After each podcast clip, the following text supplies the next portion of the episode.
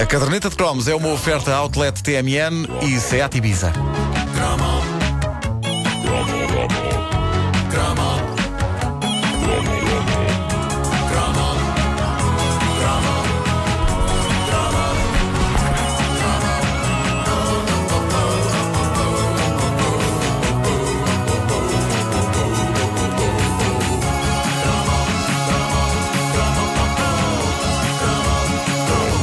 Hoje os restaurantes chineses são tão banais como qualquer tasca portuguesa. Aliás, eu olho para os eh, bons velhos galinha com amêndoas, pato à pequim ou porco agridoce como olho para o cozido à portuguesa, o bacalhau à brás ou arroz de cabidela.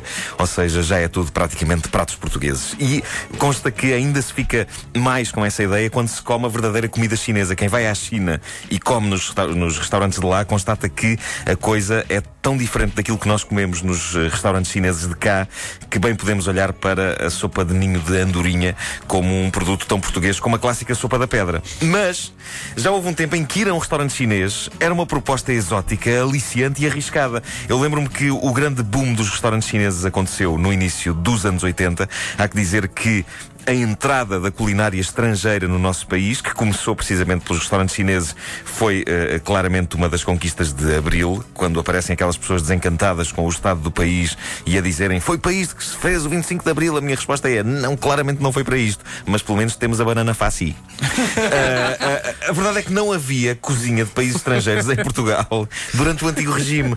Aquela conversa do orgulhosamente sós envolvia também a questão culinária. É provável também que os governantes da ditadura achassem que uma pessoa ficava comunista depois de comer um crepe. E isso era absolutamente impensável. Uh, e então, no início dos anos 80, a China começou a sua deliciosa invasão do nosso país. Ainda me lembro das minhas primeiras idas aos poucos restaurantes chineses que havia no início, em Lisboa. Eu era menino e moço. A verdade é que eu nunca vira, para já nunca vira nenhuma pessoa chinesa ao vivo. Era uma é coisa verdade, é uma coisa exótica. Uh, é os, os, os, primeiros chineses que nós vimos na, na nossa vida foi em ilustrações do, dos livros escolares, geralmente abraçados a africanos e esquimós, porque eram os povos de outras terras distantes, não é? Sim, Havia assim sim, um círculo, sim. um uhum. círculo de povos. Uh, e daí que, quando os meus pais me levaram pela primeira vez na minha vida a um restaurante chinês, alguns no início da década de 80, a experiência foi quase tão brutal e avassaladora como ir à própria China com a vantagem da viagem ser consideravelmente mais curta, já que o restaurante em questão ficava na praça de Alvalade e a China ficava na China. Na China, lá longe. China, Acho que toda a gente tem ideia é um de qual, foi, de mão. qual foi o primeiro restaurante chinês onde foi. Eu não me lembro do nome. Essa memória. Não me lembro do nome. Eu não, também não me lembro. Uh... Era, era no, no bairro Augusto Castro, na rua de Belém. E vocês sabem que há um episódio. há um episódio do Zé Gato o Zé Gato é de facto um pedaço de história é incrível este... em que se fala dos restaurantes chineses como de facto uma coisa ali do momento. Não, é uma coisa uh, que estava era o que estava a dar. Uh, era o que estava a dar. Era o que estava a dar. Na escola primária dizer aos meus colegas já tinha comido arroz chau-chau. Pois, Ei, pois, pois, pois. É que era uma coisa inédita e a, e a China parecia distante naquela altura e, e haver esses pequenos pedaços de China em Portugal era uma coisa exótica, as pessoas iam lá e, e pronto, e, e, ainda bem que uh, a China está a conquistar o planeta porque assim ficam mais próximos. Agora é só descermos a rua. Uh, Lembro-me que a experiência foi fabulosa e, e mágica e era uma experiência, a ida ao restaurante chinês, era uma experiência que tinha de ser partilhada com toda a família. Se vocês bem se lembram, as primeiras idas aos chineses, pelo menos no meu caso foi foi assim, eu conheci mais pessoas assim nestas condições. Era uma experiência de clã. Geralmente acontecia no aniversário de alguém e lá ia toda a gente, pais, avós, tios, filhos, para uma mesa daquelas redondas, com uma coisa giratória no meio, o que só por si já era um espetáculo. A digam, primeira digam. mesa giratória que eu vi, lembram-se, tem os pratos sim, em cima e sim, sim. A primeira que eu vi digo-vos sinceramente que me comoveu. Eu chorei, eu chorei, mas também posso ter posto molho picante no olho. Não sei, uh, não sei bem. Olha, Tudo se confunde. Digam-me que o meu pai não foi o único a dizer: Então, mas não há pão? Este restaurante não há. Era um clássico. Ah, trazia pão, ah, se faz então, favor. Não, ah, não, é, temos, não, não há temos. pão. Podes crer. É, pá, mas é mesmo, isso é um clássico. Uh, pá, já me achavam crepe, é o que eu tenho a dizer. É, pá, já sim. nos restaurantes indianos, aí há, há pão, há aquele ah, pão deles. Papari. Sim, sim. Pois é. Como é que se chama? Papari. Hum. Não há uma coisa chamada nan. Isso, isso, é outra coisa. Isso é mais parecido com o pão. O papari indiano. Pois, é aquela, é aquela coisa... coisinha estaladiça. Estaladiça, exatamente. O, a coisa que parece pão é o nan. É um nan. Tenho um casaco disso agora. E as pessoas dizem, tem, tem pão? Nan. Ele não está a dizer que não, ele está a dizer que tem uma coisa. Mas tens de dizer que de uma forma mais fanhosa. É um casaco. Um casaco nan. É quentinho. Um casaco nan. É quentinho o casaco nan. Bom. ah, O momento mais parvo. Mas bonito, Mas bonito, bonito. e poético à sua maneira.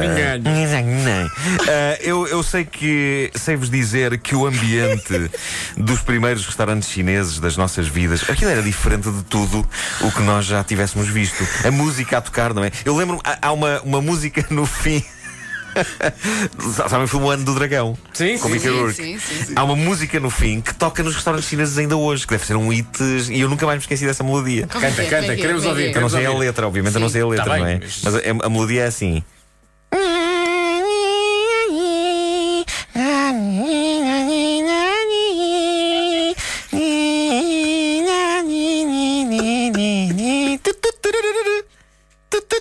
E tudo com o telemóvel? Bom, Tens ah, a certeza em relação a essa parte do é uma parte instrumental assim. É que Epá, já se alguém sabe como é que isto se chama, mas o filme O Ano do Dragão, que é daquela altura também, uma coisa dos anos 80, com Mickey Rourke, acabava com ah, uma senhora chinesa a cantar isto, no genérico final. O genérico a passar e ela. Bom, ah, de facto parece um toque de telemóvel, não é? Ah, mas, mas ha- havia. Os empregados eram super simpáticos, mas havia ah, uma, uma certa sensação de perigo no ar. Ah, e eu explico porquê. Porque a cultura popular marca demasiado uma pessoa. E eu vira na televisão o filme O Dragão Ataca de Bruce Lee. E eu estava com a ideia de que, se por, se por um acaso epá, viesse uma mosca na comida, o melhor era não protestar, porque eles podiam dar-nos um pontapé na cabeça. E eu não ia gostar disso. E portanto achavas que não, não se reclamava A minha comida tem uma mosca. Gostaram deste efeito sonoro? Era todo um novo mundo com sabores bizarros e apelativos. Antes dos restaurantes chineses, os portugueses sabiam lá o que era uma coisa agridoce. O conceito de uma coisa que é ácida e doce em simultâneo. Era uma coisa que fascinava e, e fascinava-me e levou-me a fazer algumas experiências em casa para tentar obter o agridoce caseiro. Por exemplo, misturei sumo de limão ácido com açúcar doce, na esperança de obter uma coisa chinesa, mas obtive limonada. Apenas. Pronto, tudo bem. Uh, Depois havia os pauzinhos. Eu devo dizer-vos que eu sou um utilizador tardio de pauzinhos. Eu passei boa parte da minha vida a recusar-me a usar outra coisa que não os bons velhos garfo e faca nos restaurantes chineses. Eu achava que quem usava pauzinhos era para armar. E além disso, uh, eu sentia. epá, eu, eu, quando comecei a ir a restaurantes chineses, pensei, eu sou, eu sou ainda sou pequenito, eu. eu não aprendi assim há tanto tempo a usar talheres, porque raio querem agora que eu reaprenda tudo e coma com os pauzinhos. Sabem quando é que eu comecei a comer com pauzinhos? Quando? Nos anos 90, já na casa dos 20 anos. E porquê? A explicação tem uma palavra apenas: miúdas. Há uma altura na vida de um jovem em que ele começa a ver que todos os seus pares comem com pauzinhos e que ele começa a ficar para trás e a parecer ridículo.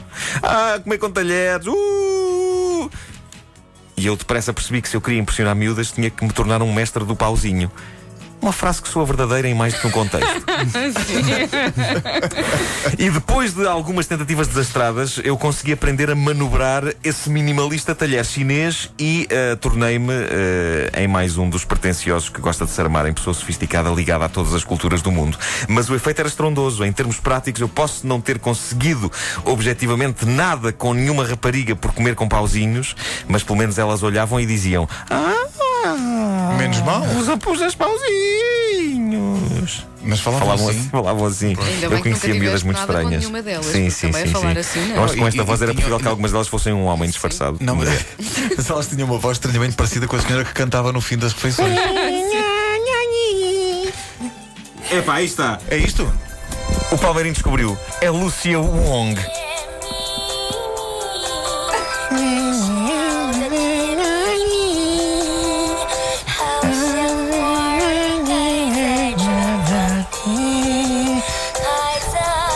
Aí, ainda não é o pipi piribiribi.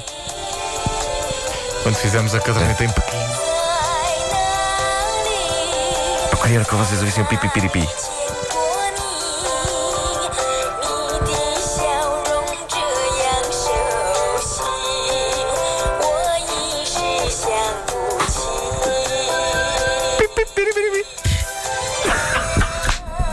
你 Pá, eu adoro isto. Lucia Wong. Ah, hoje, ah, o. Lucia Wong. Ora bem, eh, eh, eh, hoje eu sou um mestre no, no pauzinho, devo dizer-vos. Na altura impressionei algumas raparigas. Domino completamente os pauzinhos. Menos. E as, as miúdas na altura ficavam. Epá, epá, era impressionante. Mal elas sabiam na trabalheira que eu tinha em casa a tentar comer feijão frado com duas canetas molinho. Bom, eh, hoje os restaurantes chineses estão em todo o lado, as lojas chinesas também. Aliás, a sensação que eu tenho é que boa parte dos estabelecimentos antigos de que falo nesta rubrica hoje ou são lojas chinesas ou dependências da Igreja Universal do Reino de Deus. Não há hipótese. Ou é uma coisa é ou é outra. coisa ou outra. Em última instância, estas vão ser as duas grandes superpotências de Portugal, cada uma a tentar chegar primeiro que a outra a um espaço que esteja à venda ah, e a usarem as suas feitiçarias. Eu imagino o pessoal das lojas chinesas a mandar uns dragões pelo ar e o pessoal da Iurde a mandar uns raios divinos. de- Na Iurde, na Iurde, nunca me apanharão, ah, apesar de eu até achar graça a alguns circos. Mas as lojas e os restaurantes chineses poderão sempre contar com este cliente, porque dali emana-se sempre uma fascinante aura de mistério, ah, para além de eu gostar da comida também. Ah, Comida é muito boa. a começar, e há- o, o- o mistério começa por aqui. O que é que querem dizer os nomes de alguns restaurantes chineses? Porque há aqueles que têm nomes em português, não é? Tipo, sei lá, Dragão Dourado, sei lá, sim, essas sim, coisas. sim, sim. Mas depois há aqueles que têm nomes chineses, restaurante chinês. Sung Tang Pong. Hein? Sei lá, peço peço desculpa à nação chinesa por estarmos a, a inventar palavras que obviamente não querem dizer nada. E agora está uma pessoa a dizer assim, não querem dizer nada.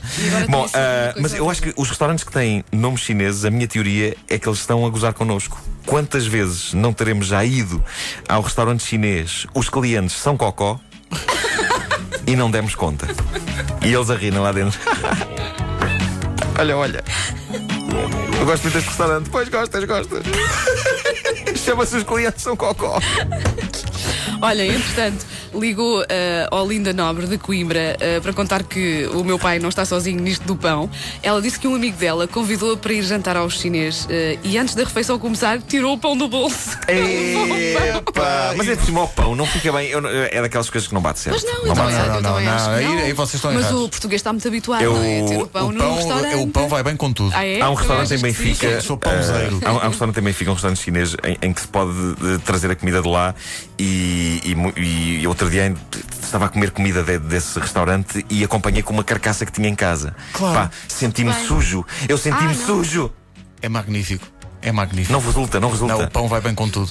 podes comer, não podes comer Posso, um posso, só epá. com uma carcaça. Oh, Não só, só não como se não puder. Mas estava aqui a pensar, eu só comecei a, Só não como se não puder.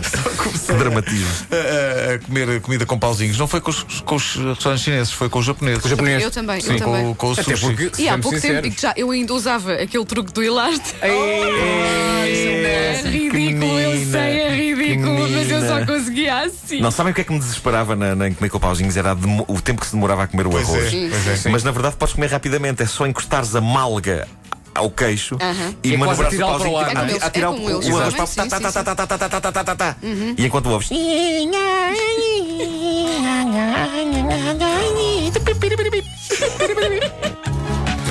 Carla Wong é o nome, não é? Lúcia, Ah, Lúcia, Lúcia, Lúcia. Lúcia, peço desculpa. Carla é irmã.